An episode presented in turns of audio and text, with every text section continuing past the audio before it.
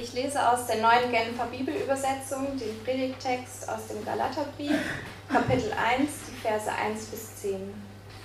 Paulus, Apostel, berufen nicht von Menschen oder durch menschliche Vermittlung, sondern unmittelbar von Jesus Christus und von Gott, unserem Vater, der Jesus von den Toten auferweckt hat, an die Gemeinden in Galatien.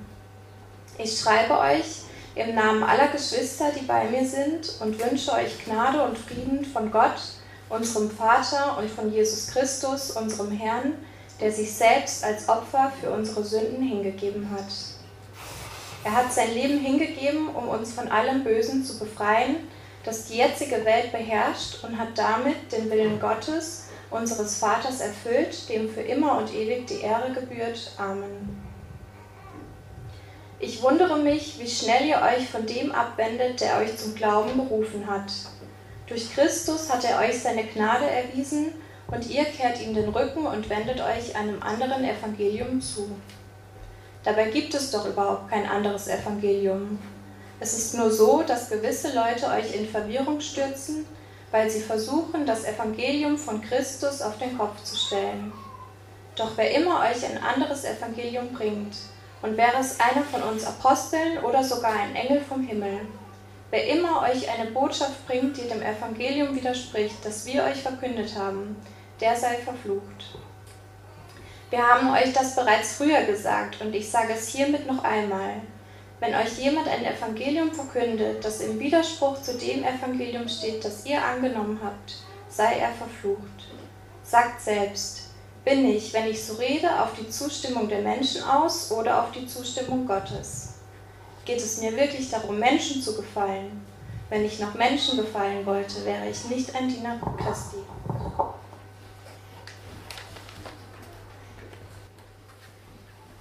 Vielen Dank, Mareike. Ähm ein kurzer Hinweis, ihr habt das Programmblatt bei euch auf den äh, Stühlen gefunden, hoffe ich zumindest. Da steht der Text auch drin und es lohnt sich durchaus, ähm, das Programmblatt äh, parat zu haben und hin und wieder reinzugucken. Zum einen zu überprüfen, dass ich keinen Mist erzähle von hier vorne und zum anderen, um einfach besser folgen zu können. Martin Luther war einer wohl der größten Reformatoren und Theologen aus dem 19. Jahr, äh, Entschuldigung, 16. Jahrhundert. Ähm, viele von euch kennen ihn vielleicht nicht persönlich oder nicht intensiver, aber zumindest der Name ist mal gefallen und man kann was mit ihm anfangen. Wenn der Martin Luther eine Schatztruhe besessen hätte, was er glaube ich nicht hatte, weiß ich aber nicht genau, aber dann wäre da wahrscheinlich kein Gold drin gewesen, sondern eine Abschrift des Galaterbriefes. Luther, der mit Katharina von Bora verheiratet war, hat einmal über den Galaterbrief gesagt, es ist mein ganz eigener Brief, dem ich meine Treue geschworen habe, meine Kati von Bora. Es ist mein ganz eigener Brief, dem ich meine Treue geschworen habe, meine Kati von Bora.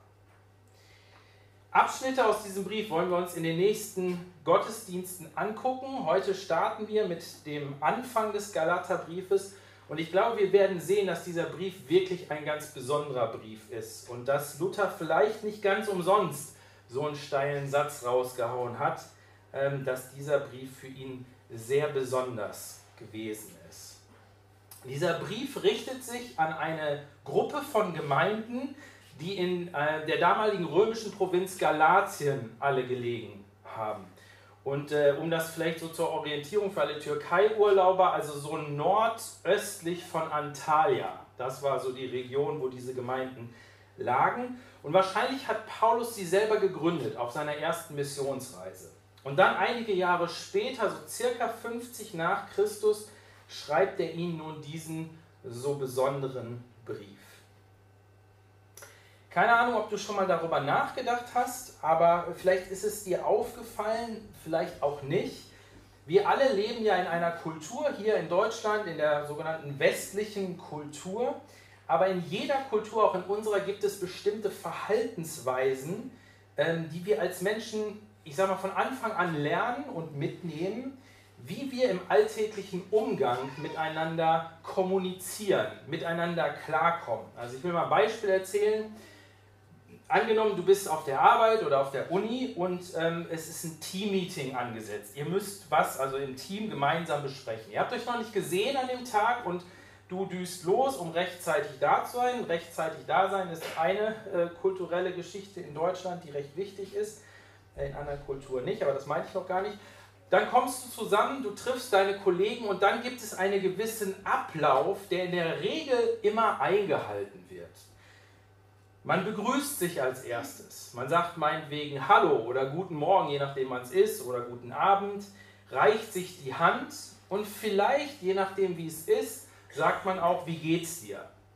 Wir sind da so mittlerweile ein bisschen amerikanisch geworden, dass wir eigentlich keine Antwort mehr abwarten, sondern es nur so raushauen, wie geht's dir? Und dann geht es sofort weiter. Aber manchmal ist es doch noch so, dass man auch abwartet, dass man so ein paar Worte wechselt. Ja? Oftmals das Typische über das Wetter reden.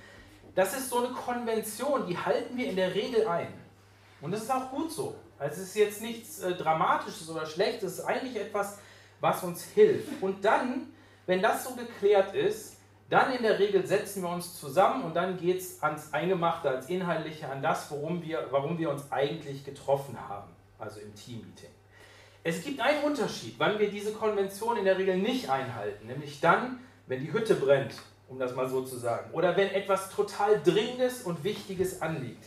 Dann warte ich nicht lange mit irgendwelchen Floskeln, ich frage nicht erst, wie geht es, sondern ich komme auf den Punkt, ich komme aufs Thema zu sprechen. Also stellt euch vor, Einsatzlagebesprechung bei der Polizei. Ja, mitten im Einsatz. Da wird nicht erst Guten Morgen, wie geht's dir, was hast du gemacht und so weiter, bevor man dann auf den Punkt kommt, sondern vielleicht sagt der Leiter Guten Morgen zusammen, wir müssen unbedingt etwas sehr Dringendes besprechen, das ist die Sache, wie sieht's aus? So, keine großen Worte, nicht groß Verzögerung. Solche ähnlichen Standards, die gab es auch zur Zeit von Paulus. Und zwar für ganz unterschiedliche Sachen, aber auch wie man Briefe schrieb. Und damals gab es eben noch kein Handy, keine SMS oder ähnliche Kommunikationsmöglichkeiten, entweder mündlich oder Briefe schreiben. Und das war schon ein Akt, solche Briefe zu schreiben, die dann übermittelt wurden. Aber man hielt sich umso mehr an diese Standards. Und das war bei Paulus auch immer so. Man nannte am Anfang den Absender, dann nannte man den Empfänger und dann folgte in der Regel ein kurzer Gruß. Und dann macht Paulus folgendes: in seinen Briefen, dass er in der Regel, das ist mal ganz interessant, wenn ihr die Briefe lest im Neuen Testament von ihm, am Anfang danach schon so einen kleinen Ausblick gibt auf das, was dann hinter in dem Brief weiter ausgeführt wird, entfaltet wird. Aber es gibt noch etwas, was er eigentlich immer tut.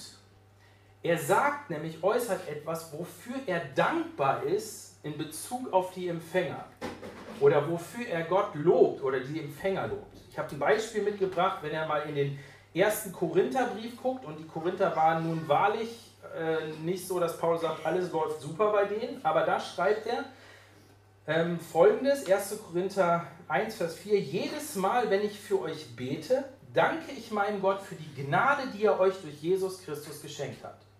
Oder Kolosserbrief, da sah es in der Gemeinde von Kolosse besser aus. Jedes Mal, wenn wir für euch beten, danken wir Gott, dem Vater unseres Herrn Jesus Christus, für euch.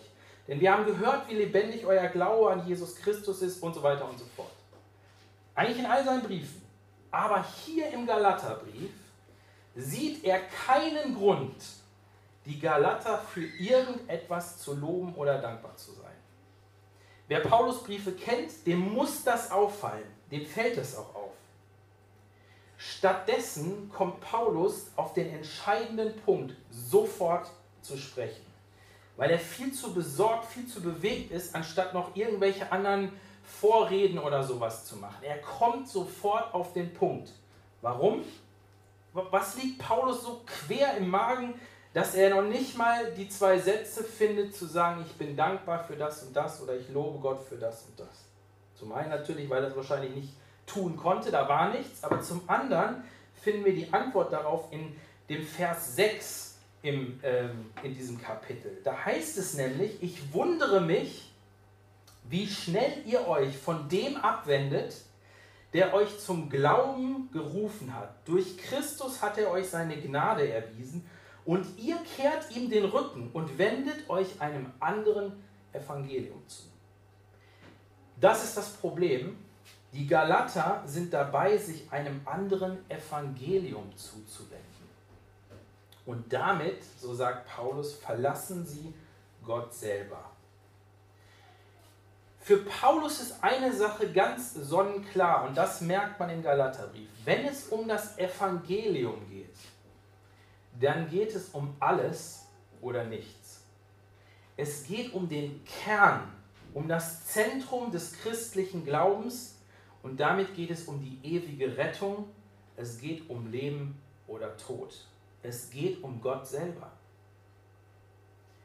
Und ich glaube, das ist das Erste, was wir heute Morgen mitnehmen sollen.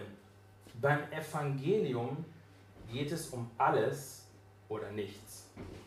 Beim Evangelium geht es um alles oder nichts. Und ich weiß nicht, in welcher Verfassung du heute Morgen hier sitzt. Vielleicht hellwach, vielleicht todmüde, vielleicht mit keinem Bock, was der da vorne erzählt, interessiert mich nicht, nervt mich, aber ich stehe es durch. Vielleicht mit den Gedanken wo ganz anders, vielleicht aber auch voll da, keine Ahnung. Wenn ich dir einen Tipp geben darf, die nächsten Minuten können, zumindest wenn man Paulus ernst nimmt und das glaubt, einen lebensentscheidenden Unterschied für dich und für mich machen, denn es geht um das Evangelium. Wenn das stimmt, dass das Evangelium so wichtig ist, so entscheidend, dann ist doch die nächste Frage, die wir uns stellen müssen, was ist das denn eigentlich, das Evangelium? Beziehungsweise auf dem Hintergrund, was ist denn kein Evangelium? Das falsche Evangelium. Stell dir vor, das Evangelium ist ein Buch. Und du gehst gerne, so wie ich das manchmal mache, in eine Buchhandlung, um es zu suchen. In welcher Abteilung, unter welcher Rubrik würdest du das Evangelium vermuten? Wo würdest du suchen? Ihr kennt das, ne? In der Buchhandlung, wenn nicht, Hauptbahnhof, geht mal rein, direkt vorne rechts, zumindest wenn man von der Tramseite kommt. Da gibt es immer Abteilungen, ja? Äh, alles Mögliche, also ich, ich kenne kenn die gar nicht alle, aber alle möglichen Abteilungen, wo man dann Bücher findet. In welcher Abteilung würdest du suchen? Ich glaube, sehr viele Menschen in unserer Gesellschaft würden das Evangelium in der Abteilung Religion, Spiritualität und Lebenshilfe vermuten.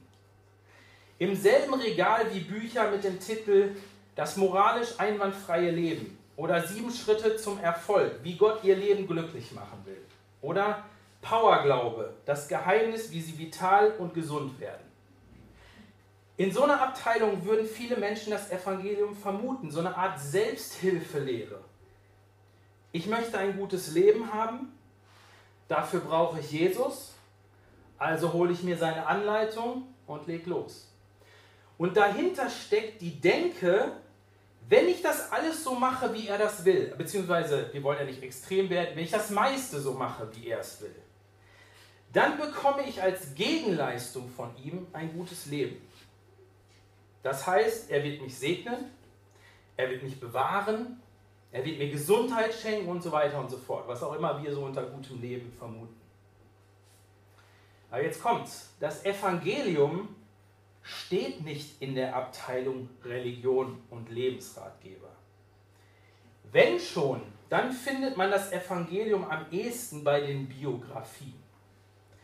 Eine Biografie zeichnet sich normalerweise dadurch aus, dass sie über das Leben eines Menschen berichtet, und zwar akkurat berichtet. Über einen Menschen, der wirklich gelebt hat. Es sind Tatsachen, die berichtet werden. Wer war dieser Mensch? In welchem geschichtlichen Kontext lebte er? Was war die Vorgeschichte zu seinem Leben? Was hat er vertreten? Was kennzeichnete sein Leben? Was hat er getan? Und dann auch, was bleibt denn von seinem Leben? Und wenn man so will, ist das Evangelium die erweiterte Biografie über Jesus Christus.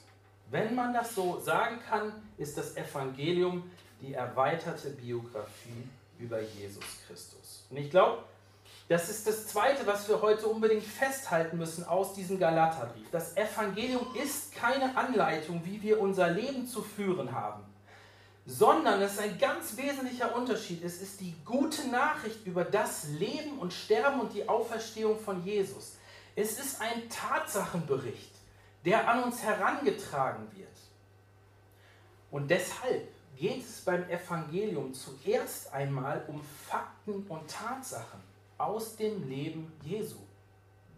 Das ist der Grund, warum die vier Evangelien Evangelien heißen.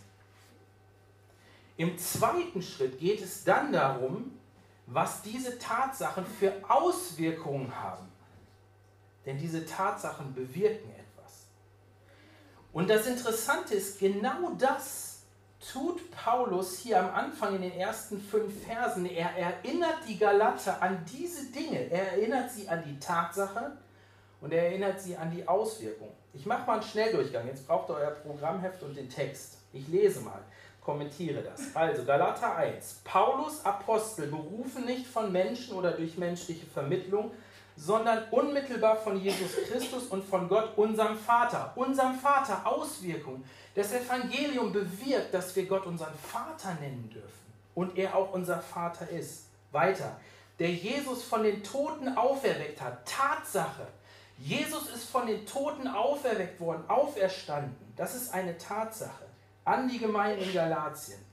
Ich schreibe euch im Namen aller Geschwister, auch das ist eine Auswirkung, dass wir nämlich nicht mehr allein unterwegs sind, sondern in die Familie Gottes eingegliedert sind, die bei mir sind und wünsche euch Gnade und Frieden von Gott, unserem Vater. Wieder eine Auswirkung, dass uns Gnade und Frieden zuteil wird, dass wir Frieden mit Gott haben können. Und von Jesus Christus, unserem Herrn. Wieder eine Auswirkung. Jesus ist unser Herr geworden, unser König der sich selbst als Opfer für unsere, hin, äh, unsere Sünden hingegeben hat. Eine Tatsache. Er ist gestorben für unsere Sünden. Er hat sein Leben hingegeben, um uns von allem Bösen zu befreien. Eine Auswirkung. Jesus hat das Böse besiegt, um uns davon zu befreien. Dass die jetzige Welt beherrscht. Eine Tatsache. Das Böse beherrscht diese Welt und hat damit den Willen Gottes unseres Vaters erfüllt. Auswirkung der Wille Gottes ist komplett erfüllt worden von Jesus, dem für immer und ewig die Ehre gebührt. Amen. Zusammenfassend, Jesus hat sein Leben gegeben, um für unsere Sünden zu bezahlen und das Böse zu besiegen. Er wurde von Gott, von den Toten auferweckt und hat gezeigt, dass er der Sieger und der Herr ist. Wir gehorchen ihm, so wie er Gott, seinem Vater, auch gehorcht hat. Das heißt, er ist unser Herr. Durch ihn ist Gott unser Vater geworden, dem alle Ehre gebührt. Das packt Paulus alles in diese fünf Verse rein. Quasi Evangelium in der Nussschale, wenn man so will. Jetzt ist natürlich die spannende Frage, ja, warum sind diese Punkte denn gute Nachricht? Also Evangelium heißt ja gute Nachricht, Evangelion. Was bedeutet das? Die Antwort finden wir auch in Vers 6. Und Paulus schreibt, ich wundere mich, wie schnell ihr euch von dem abwendet, der euch zum Glauben gerufen hat. Durch Christus hat er euch seine Gnade erwiesen und ihr kehrt ihm den Rücken und wendet euch einem anderen Evangelium zu. Das entscheidende Wort hier ist Gnade. Denn die Auswirkung von dem, was Jesus getan hat, ist, dass Gott mir gnädig ist. Man könnte auch die Gleichung aufstellen, Evangelium gleich Gnade. Und seht ihr, das ist so entscheidend, so entscheidend. Das Evangelium besteht erst einmal aus Fakten, was Christus getan hat, was Jesus getan hat. Aber die Auswirkungen des Evangeliums werden mir ganz konkret zuteil, ganz erlebbar und ganz real, wenn ich durch mein Vertrauen auf Gott das, was Jesus getan hat, als für mich gelten lasse, als für mich annehme. Luther hat das auch gesagt. Er hat gesagt, dieses Prome, für mich gilt es. Dann wird mir Gottes Gnade zuteil. Ansonsten sind das erstmal nur Fakten. Wenn das für mich gilt, weil ich Gott vertraue, dann bekomme ich die Gnade Gottes und man könnte sagen, die Gnade Gottes ist der Liebesbecher Gottes, der bis zum Rand, bis zum Überfüllen gefüllt ist, der mir zuteil wird, den er mir reicht. Es ist nicht nur so, okay, alles klar, so grad so, ich lasse dich durch, sondern Gnade bedeutet beschenkt zu werden, dass der Becher überfließt. Man könnte so sagen, die Gnade ist die geballte Gunst Gottes, dass er dich in Christus für vollkommen erklärt. Und das musst du dir auf der Zunge zergehen lassen, was das bedeutet. Ich kann es jetzt nur schnell ab äh, schnell sagen, aber versucht das mal nachzuvollziehen. Vollkommen geliebt, vollkommen anerkannt, vollkommen angenommen, vollkommen vergeben, vollkommen dazugehörig, vollkommen willkommen, vollkommen ausgerüstet. Warum? Wegen Jesus. Das Dritte, das wir uns merken sollten, das Evangelium ist Gottes Gnade für mich, wenn ich das, was ich so getan habe, für mich annehme. Vielleicht fragst du dich jetzt, warum eigentlich? Warum hat Jesus das denn eigentlich getan? Also ging es nicht auch anders? Was ist daran gute Nachricht? Paulus gibt uns eine Antwort, beziehungsweise der gesamte Galaterbrief gibt uns eigentlich die Antwort.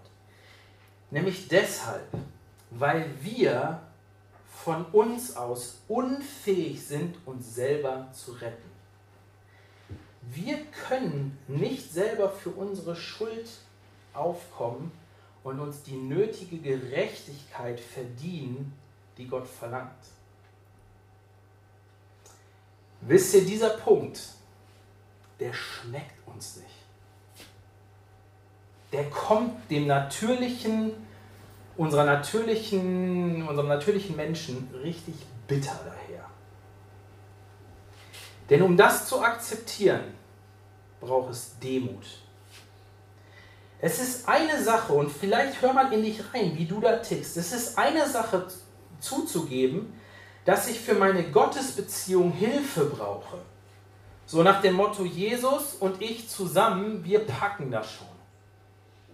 Er tut seinen Teil dazu und ich tue meinen Teil dazu. Damit haben wenige Leute Probleme. Es ist aber eine ganz andere Sache einzugestehen und zu begreifen, dass ich vollkommen zu 100% unfähig bin, auch nur einen Handschlag zu tun, um mit Gott ins Reine zu kommen, von ihm angenommen zu sein und geliebt zu sein und ewiges Leben zu erhalten. Hast du deinen geistlichen Bankrott, deine spirituelle Hilflosigkeit eingesehen? Weißt du, dass du einen Retter brauchst, nicht nur einen Helfer? Wenn nicht, garantiere ich dir, wird das Evangelium nie eine wirklich gute Nachricht. Jesus ist gekommen und hat das alles in Vollkommenheit getan, weil wir es nicht schaffen können. Wir brauchen einen Retter. Und deshalb hat Jesus alles zu 100% erledigt. Paulus schreibt das hinter im Galaterbrief. Wir werden noch dazu kommen. In Kapitel 2, Vers 12. Wenn es einen anderen Weg gegeben hätte, wie wir Rettung bekommen könnten, außer durch Jesus allein, dann hätte Christus nicht sterben müssen. Kapitel 2, Vers 12. Aber genau hier liegt das Problem der Galater. Denn in Galatien sind Leute aufgetaucht, die den Galatern Folgendes einreden wollten. Christus allein für eure Rettung reicht nicht. Und das war das Problem. Wir sehen das im gesamten Galaterbrief, aber wir sehen das auch hier in Vers 7 schon. Da schreibt Paulus, dabei gibt es doch überhaupt kein anderes Evangelium. Es ist nur so, dass gewisse Leute euch in Verwirrung stürzen, weil sie versuchen, das Evangelium von Christus auf den Kopf zu stellen. Oder wie Luther übersetzt, nur dass einige da sind, die euch verwirren wollen das und das Evangelium Christi verkehren. Es gab offensichtlich in den Gemeinden von Galatien Leute, die sich als Christen betrachteten und in den Gemeinden lehrten und versuchten, die Aussagen des Evangeliums zu verdrehen, zu vertauschen, umzukehren. Und das ist das Dritte, was ich uns mitgeben möchte. Beim Evangelium kommt es auf die richtige Reihenfolge an. Was meine ich damit? Eigentlich ist es ganz einfach. Es gibt zwei Aussagen. Die eine Aussage ist, ich habe die Gnade Gottes empfangen. Ich bin angenommen, ich bin geliebt. Und die andere ist, ich lebe ein verändertes Leben für Gott. Ich lebe anders. Diese zwei Sachen. Und jetzt kommt es darauf an, in welcher Reihenfolge die stehen. Entweder du sagst, ich habe die Gnade Gottes empfangen, ich habe die Liebe Christi erlebt und deshalb will ich ein Leben leben, das Gott gefällt. Oder aber du sagst, ich will ein Leben leben, das Gott gefällt und deshalb empfange ich die Gnade Gottes, die Annahme und Liebe. Ich wiederhole das nochmal, weil das so entscheidend ist. Entweder du sagst, ich habe die Gnade Gottes empfangen, ich habe die Liebe Christi erlebt und deshalb will ich mein Leben anders leben. Oder du sagst, ich will ein Leben leben, das Gott gefällt und deshalb empfange ich die Gnade und Annahme Gottes. Das erste ist Evangelium, das zweite ist keins. Die Reihenfolge ist entscheidend. Tim Keller, ein Pastor aus New York City, hat einmal seine Gemeinde in der Predigt Folgendes gefragt. Gab es eine Zeit in deinem Leben, als du erkannt hast, ich dachte, ich hätte es verstanden, aber ich habe es schon so oft gehört, Jesus starb für meine Sünden. Ich habe kapiert, dass ich Christus in mein Leben aufnehmen muss. Ich habe es so oft gehört, dass wenn ich ihn darum bitte, er mir meine Schuld vergibt. Ich habe von Gnade gehört, ich habe all das gehört aber ich habe das alles nie in der richtigen Reihenfolge gesehen. Ich habe nicht verstanden, dass es eine Reihenfolge gibt. Wenn das nie passiert ist, dann hast du wahrscheinlich das Evangelium noch nicht verstanden. Ich kann aus eigener Erfahrung sprechen an diesem Punkt für mich selber, weil diese simple Erkenntnis eine absolute Schlüsselerkenntnis für mein Leben. Ich war schon jahrelang Christ. Genauso, ich habe das alles gehört, ich habe es auch geglaubt. Ich habe sogar verkündigt, weil ich war schon Pastor. Aber ich habe nicht verstanden, dass es eine Reihenfolge gibt und dass die alles entscheidend ist. Wenn ich sündigte, dann waren es oft Angst vor Strafe oder Angst, nicht gerettet zu sein, die mich meine Sünden bereuen ließ. Veränderung, echte Veränderung fiel mir so schwer. Ich wollte an vielen Punkten anders werden. Aber trotz aller Bemühungen, aller guten Vorsätze habe ich nicht die Disziplin gehabt und es einfach nicht hinbekommen. Wenn ich es hinbekommen habe, dann wurde ich aufgebläht und stolz und habe auf die, die es nicht hinbekommen haben, herabgeblickt und gesagt, ach ihr Schwächlinge, habe ich natürlich nicht laut gesagt, aber gedacht. Zu begreifen, dass am Anfang von aller Veränderung die bedingungslose Annahme Gottes in Christus und sein uneingeschränktes Ja zu mir steht, und das nicht, weil ich irgendwas Gutes in mir hätte. Nicht, weil ich mich irgendwie und wenn es nur ein bisschen positiv abheben würde von dem Rest.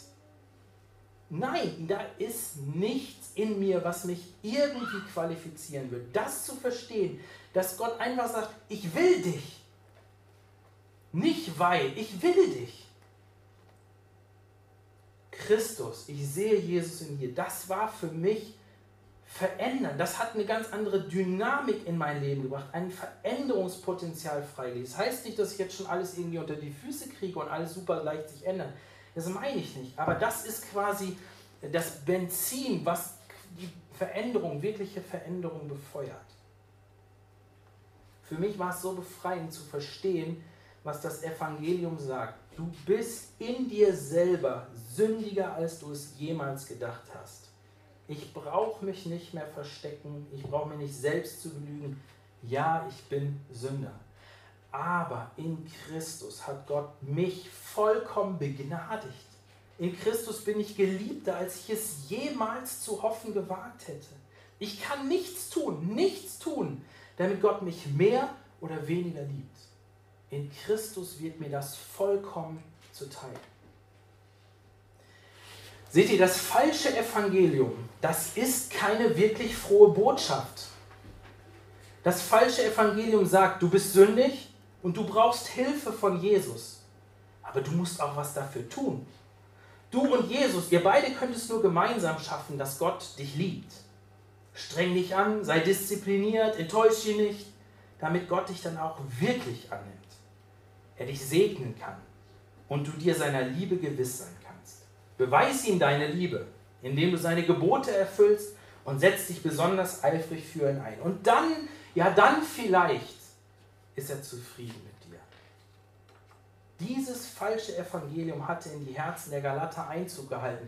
Sie waren nicht mehr mit dieser einfachen Gleichung zufrieden. Jesus gleich von Gott geliebt. Jesus von Gott angenommen. Jesus mir ist vergeben. Nein, sie wollten eine neue Rechnung aufstellen, nämlich Jesus plus meine Leistung gleich von Gott geliebt, von Gott angenommen und so weiter. Konkret bei den Galatern ging es darum, dass sie sagten, Jesus plus Zugehörigkeit zum Volk Israel. Also du musst erst Jude werden, weil Jesus ja auch ein Jude war und das ist das Volk Gottes. Du musst also erst zum Judentum konvertieren und dann macht Jesus dich frei und gibt dir all das und so weiter. Und Paulus sagt hier, das ist kein Evangelium, das ist Religion. Das ist nicht der Weg zur Rettung. Diese Haltung macht das Opfer und den Tod von Jesus klein und letztlich entehrt es Gott. Wenn wir vor Gott bestehen wollen, wenn wir von Gott geliebt werden wollen, wenn wir von Gott angenommen werden wollen, dann gibt es kein Jesus plus irgendetwas, sondern nur Jesus allein. Und ich finde, auf dem Hintergrund kann man vielleicht auch die Heftigkeit verstehen, die Paulus in den nächsten Versen an den Tag legt, ja? wo er sagt, hey, wenn irgendwer kommt und wenn es ein Engel ist oder wenn wir selber kämen, ja, das muss man sich ja vorstellen, also schreibt das ja, egal, egal wer kommt, wenn irgendwer kommt, wenn hier jemand vorne steht, ihr Lieben, einer von uns Pastoren immer, und euch ein anderes Evangelium bringt, als das, was Paulus dort im Galaterbrief geschrieben hat, was er verkündigt hat, dann glaubt ihm nicht und folgt ihm nicht. So krass ist Paulus. Er sagt sogar, der sei verflucht. Mit anderen Worten, der, der steht nicht unter dem Segen Gottes. So wichtig ist Evangelium. Und so wichtig ist, dass wir es in der richtigen Reihenfolge behalten. Es gibt noch etwas, was ich nicht unterschlagen möchte. Ist euch aufgefallen, an wen Paulus diesen Brief schreibt? Klar, ich habe es ja gesagt, an die Galater. Aber ist euch aufgefallen, dass er diesen Brief an Christen schreibt? An Christen in den Gemeinden. Warum ist das wichtig? Manchmal denkt man als Christ, dass das Evangelium gar nicht für Christen gedacht ist, sondern für diejenigen, die noch gar nicht an Jesus glauben. Was ja nicht ganz falsch ist, es ist für die gedacht. Aber es ist genauso für uns Christen gedacht. Viele meinen, dass das Evangelium so eine Art Einsteigerkurs in den christlichen Glauben sei. Quasi das ABC, das kleine Einmaleins. Und alles nur Vorbereitung ist für das, was dann wirklich folgt. Sozusagen die fortgeschrittenen Versionen. Aber das Evangelium ist nicht das ABC des christlichen Glaubens, sondern das A bis Z. Das Evangelium, das ist das vierte, ist für Christen und Nichtchristen zu jeder Zeit das Wichtigste. Der schon erwähnte Martin Luther hat geschrieben in seiner Vorrede zum Galaterbrief, das will ich euch vorlesen, ich habe mir vorgenommen, Paulus Brief an die Galater aufs Neue auszulegen. Nicht, weil ich Neues oder Unbekanntes vortragen will, sondern weil dies eine sehr große und naheliegende Gefahr ist, dass der Teufel die reine Lehre des Glaubens wegnehme und wiederum Lehren von Werken und Menschensatzung einführe. Deshalb ist es von großem Nutzen, dass diese Lehre von dem Glauben unablässig öffentlich gelesen und gehört werde. Und so gut man sie auch immer kennen und gründlicher erlernen möge, so ist doch der Teufel unser Widersacher, der immer umhergeht und sucht uns zu verschlingen. Deshalb kann diese Lehre nie ausreichend behandelt und eingeprägt werden. Wenn sie zum Erliegen kommt und untergeht, so erliegt und zergeht zugleich die ganze Erkenntnis der Wahrheit. Wenn sie aber blüht, so blüht alles Gute. Der Glaube, der rechte Gottesdienst, die Ehre Gottes, die richtigen Erkenntnisse für unsere Lebensführung. Das ist der Grund, warum wir bei Erlebt nicht müde werden wollen, das Evangelium zu predigen. Und auch wenn es ein bisschen länger dauert. Wir wollen es predigen. Wir wollen regelmäßig das Abendmahl miteinander feiern. In den Gottesdienst tun wir das, um uns zu erinnern an das Evangelium. Und wir wollen uns in persönlichen Gesprächen, in den Kleingruppen immer wieder diese herrliche Botschaft sagen. Sie muss gepredigt werden, weil wir natürlicherseits anders ticken. Wir Menschen ticken anders. Wir wollen immer was dazu beitragen, dass wir gerettet sind, weil es gegen unseren Stolz geht, dass da einer kommen muss, der uns zu 100% erlöst. Und wenn das Evangelium im Mittelpunkt steht, dann so Luther, und das glauben wir auch, blüht alles Gute, der Glaube, der rechte Gottesdienst, die Ehre Gottes, die richtigen Erkenntnisse für unsere Lebensführung. Zum Schluss noch das. Wir haben ja unsere Predigtreihe nicht umsonst. Jesus plus nichts gleich frei sein genannt. Das Evangelium macht frei. Durch Jesus frei zu sein, ist ein ganz, ganz wichtiges, zentrales Thema des Galaterbriefes. Und wir werden da auch noch drauf kommen, deswegen jetzt nur kurz. Aber wir sehen hier in diesem Text, den wir gehört haben, schon eine Auswirkung, etwas von der Freiheit, die das Evangelium bewirkt. Paulus schreibt in Vers 10, sagt selbst, bin ich, wenn ich so rede, auf die Zustimmung der Menschen aus oder auf die Zustimmung Gottes? Geht es mir wirklich darum, Menschen zu gefallen? Wenn ich noch Menschen gefallen wollte, wäre ich nicht ein Diener Christi. Das Evangelium befreit uns davon, Anerkennung von Menschen bekommen zu müssen und von der Versklavung, die das mit sich bringt. Ihr kennt das wahrscheinlich. Born to be free ist so ein super Slogan, häufiger auf T-Shirts aufgedrückt oder manche Lieder heißen auch so. Und ich glaube, dieses Born to be Free spiegelt so ein Lebensgefühl von ganz, ganz vielen Menschen wider. Und ja, Jan hat es ja schon gesagt, äußerlich mag das sogar stimmen. Wir leben in einem freien Land, wo sehr viele Menschen eine große, große Freiheit genießen. Aber das ist nicht die Freiheit, die das Evangelium verspricht. Denn es ist völlig egal, ob wir in einem freien oder in einem geschlossenen Land leben. Wir alle sind unfrei. Du wirst geboren und sobald du denken und empfinden kannst, bist du abhängig von der elterlichen Anerkennung. Kaum in der Pubertät angekommen, wetteifern wir um die Anerkennung unserer Klassenkameraden und Freunde. Und auf was lässt man sich nicht alles ein? Was ist man nicht alles bereit aufzugeben, sogar Überzeugungen dran zu geben, nur um geliebt und anerkannt zu sein?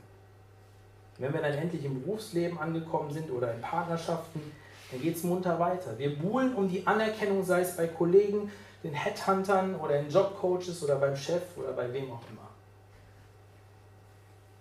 Wir sind Sklaven, die tun müssen, was ihr Herr Anerkennung befiehlt, weil das Anerkennungsvakuum in uns nicht gefüllt ist. Und nichts gegen Anerkennung. Jeder von uns wünscht die sich. Aber uns reicht das nicht, das, was wir so an Anerkennung bekommen. Jeder Mensch ist ein Diener und ein Sklave, aber die meisten denken nicht so von sich. Sie empfinden das auch nicht so.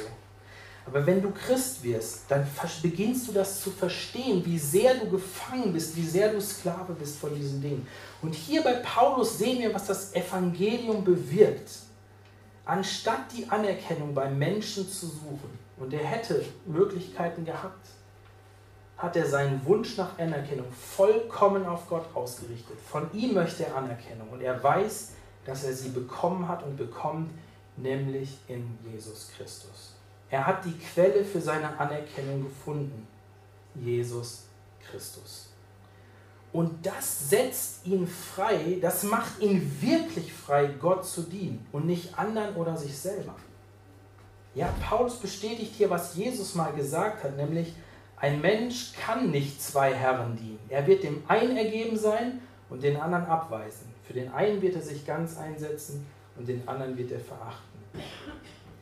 Paulus dient Jesus, weil er zuerst Gnade empfangen hat. Und das macht ihn frei, ein anderes, verändertes Leben zu führen, wirklich frei. Wem dienst du?